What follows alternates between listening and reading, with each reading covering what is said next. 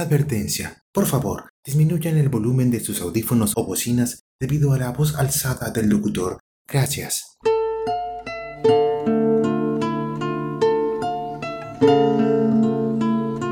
¡Eh, hey, hey! ¿Cómo están? ¿Cómo van?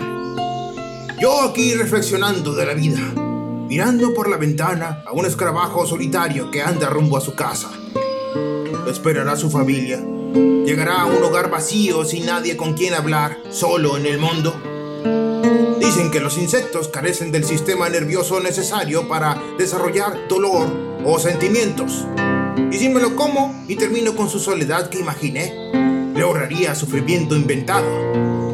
Andamos un poco tristones.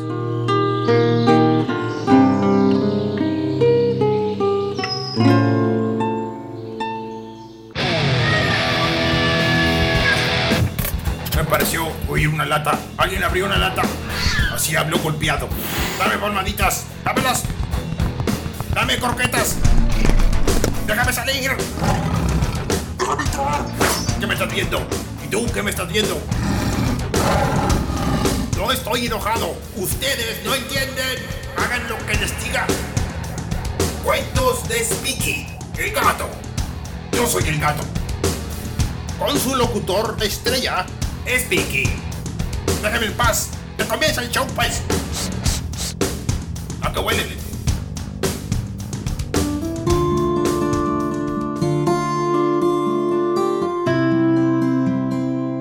Bienvenidos al quinto episodio de Cuentos de Speaky, el gato, mitad de temporada. Qué rápido avanza el tiempo. Aprovechémoslo.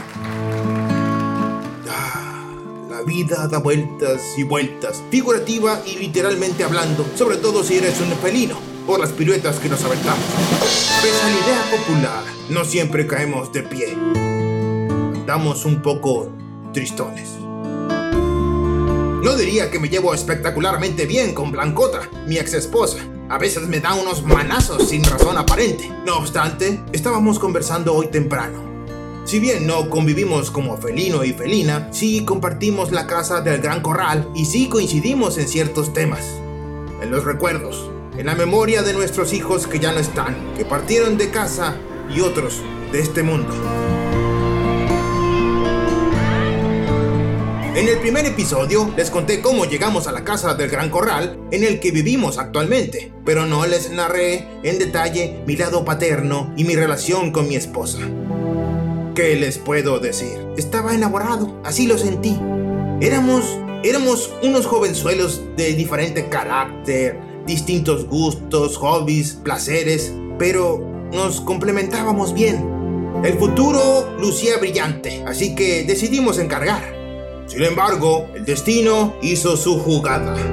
Comenzó el éxodo de los Michis desde los cuarteles generales gatunos, evento detonado por el hijo de la señora de los gatos.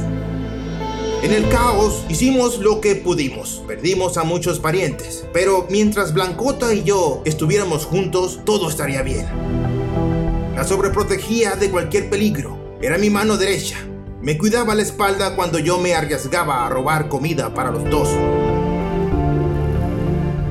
Llegamos a la casa del Gran Corral con Blancota embarazada. El futuro de la progenie peligraba. Debíamos encontrar estabilidad pronto. Bienestar de nuestros hijos estaba en juego. No sabíamos cuántos traía en su pancita. Como podían ser dos, tal vez eran cuatro u ocho o más. Por fortuna, alcanzamos refugio, pero no nos aceptaron tan rápido en interiores. Así que los cachorros nacieron en el patio, lejos y escondidos de los humanos. Así que cuando nos adoptaron oficialmente, ellos no sabían que traíamos una torta bajo el brazo. Entró en mi mundo la felicidad. Nacieron Cuata y Blanquita. Ahora tenía por quién maullar. La humillación de hacerme menos frente a los seres parados tenía un fin. Lo hacía por mi familia. Una de color plomo y grandes ojos vivaces, verdes ambarinos. La otra blanca, de ojos azules, profundos y amorosos. Cuata, Así le puso el ser parado que según él se cree muy creativo, en homenaje a la mirada penetrante y espeluznante del marciano Cuato de Total Recall, la película de 1990. Get your ass to Mars. Cuata es especial, digamos que está dentro del espectro Asperger y todavía no se ha acoplado a la vida doméstica, pese a que los humanos la han tratado bien. Blanquita. Fíjense en el nombre. ¿De dónde lo habrá sacado? ¿Ven lo que les digo? ¡Qué imaginación! Le puso así el humanote creativo por ser blanca. Ah, bueno, qué memorias. Blanquita era un amor, el gato más humano que caminó en esta tierra. Jugábamos todo el tiempo. Recuerdo que le latía mucho su corazoncito de felicidad. En veces me preocupaba que su bombita explotara. Un lado tenemos a Cuata, que nunca nos demostró siquiera que le caíamos bien, pero por el otro lado teníamos a Blanquita, que siempre nos expresaba su amor, incluso por los seres parados, en especial con el que conectó más, el cegatón de lentes.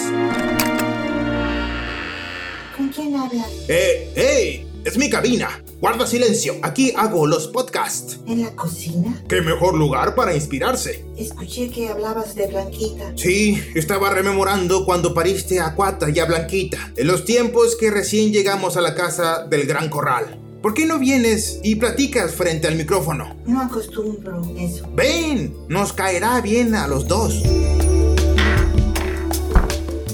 Bien, Blancota, esta es la prueba de fuego de tus habilidades psíquicas, las cuales sé que no has entrenado como yo, por negligencia o porque no tienes el don. Esperemos que nuestros podescuchas te entiendan, de lo contrario, solo emitirás maullidos. Luego que el productor suba el podcast, esperemos la retroalimentación de mis fans respecto al problema de tu posible inentendibilidad. Creo que inventé esa palabra. Subrayo mis fans porque no son tuyos. Entonces, si al final nadie te entiende, tendré que agregar una descripción auditiva de lo que dices. Doblarte en lenguaje humano.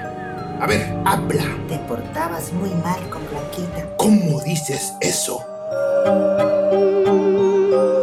Le hacías daño. Te comportabas brusco con ella. Le hacías bullying por ser diferente. ¿Por qué crees que latía tanto su corazón? La asustabas. Tenía que hacerlo. ¿Podemos dejar de decirle Blanquita? Después de todo, fue una equivocación del ser parado que le puso así. El tonto no se dio cuenta de que era macho. Hay que decirle Blanquita, por respeto a su memoria. Ella se sentía cómoda así. Es lo menos que le puedes hacer después de todo lo que le hiciste pasar. Los humanos se equivocaron porque lo consideraron muy femenino. Decían que caminaba como felina. Y no se te olvide que tú también la trataste mal. Sí, lo reconozco.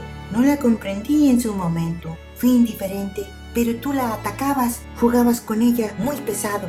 Le latía el corazón fuerte del susto, del terror que le causabas. Lo hacía para que aprendiera que la vida es dura. ¡Qué manera de ser padre! Por lo menos sí soy padre de estas dos, de Cuata y Blanquita, no como tu segunda camada. Ya vas a empezar. Queta, la quise como mi hija. Queta, te quedaste, pero te me arrebataron de la forma más vil.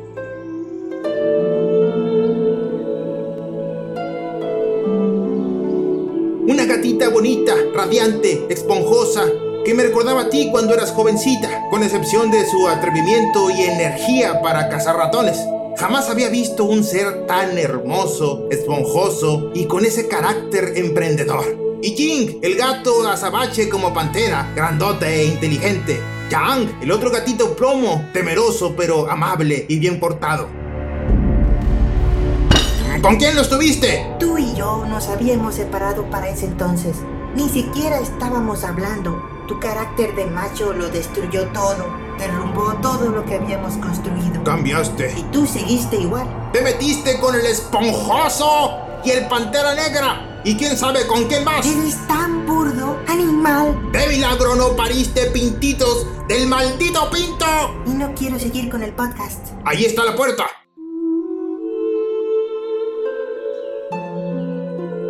Dolor de mis hijos perdidos me trajo aquí. Sus recuerdos viven en mí como si ayer les hubiera dado de mamar. ¿En dónde están mis hijos, hablador? Eh, calla. En este mundo del podcast me conocen como Spiky. no están perdidos, si eso quieres decir. ¿En dónde quedaron mis hijos? Eso es lo que siempre he querido saber. Solo te lastimas con esa pregunta. Ya no pienses en eso. Cuando cae la noche me quedo pensando, ¿por qué los dejé ir? ¿Por qué permití que me los arrebataran? ¿Por qué no puse resistencia? Saqué mis garras y desfiguré a los secuestradores. Ya éramos muchos gatos en la casa. Tú, yo, Blanquita, Guata, Queta. Los otros dos tenían que marcharse, empezar una nueva vida. Una madre no debería alejarse. Los otros no te importan porque no eran tuyos. Los criamos juntos, pese a todo. Tu palabra no me da confianza, ni tus memorias. Tenemos a Guata y debemos sentirnos afortunados de verla crecer. Donde quiera que estén, yo siempre los querré. Tienes que confiar de que están en un lugar mejor. Hemos tenido suerte de que los humanos que nos adoptaron y los que nos rodean nos han tratado decentemente. Piensa que también ellos comparten el mismo destino positivo. ¿Quieres salir a caminar un rato? ¿Y tu podcast? Puedo grabarlo con estos micrófonos de solapa. El productor no reparó en gastos. Ven, salgamos a caminar.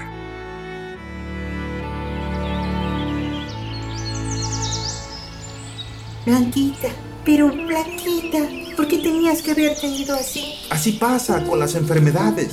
No sabemos por qué unos gatos pacíficos, humanos y empáticos que no lastimaban a nadie deben luchar por su vida y, como en este caso, la pierden. Mientras otros, los que se arriesgan, los inconscientes, desconsiderados, asesinos, llegan a viejos Sí, como tú. como yo.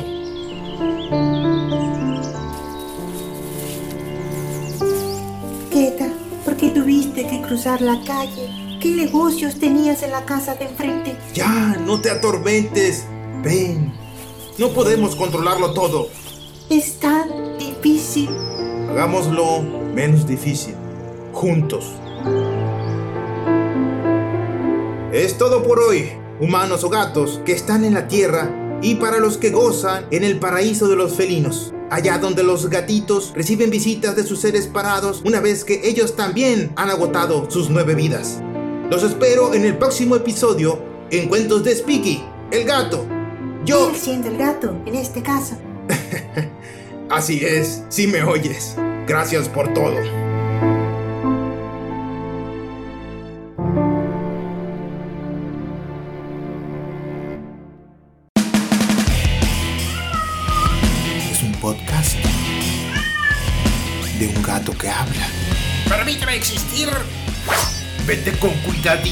Para la próxima.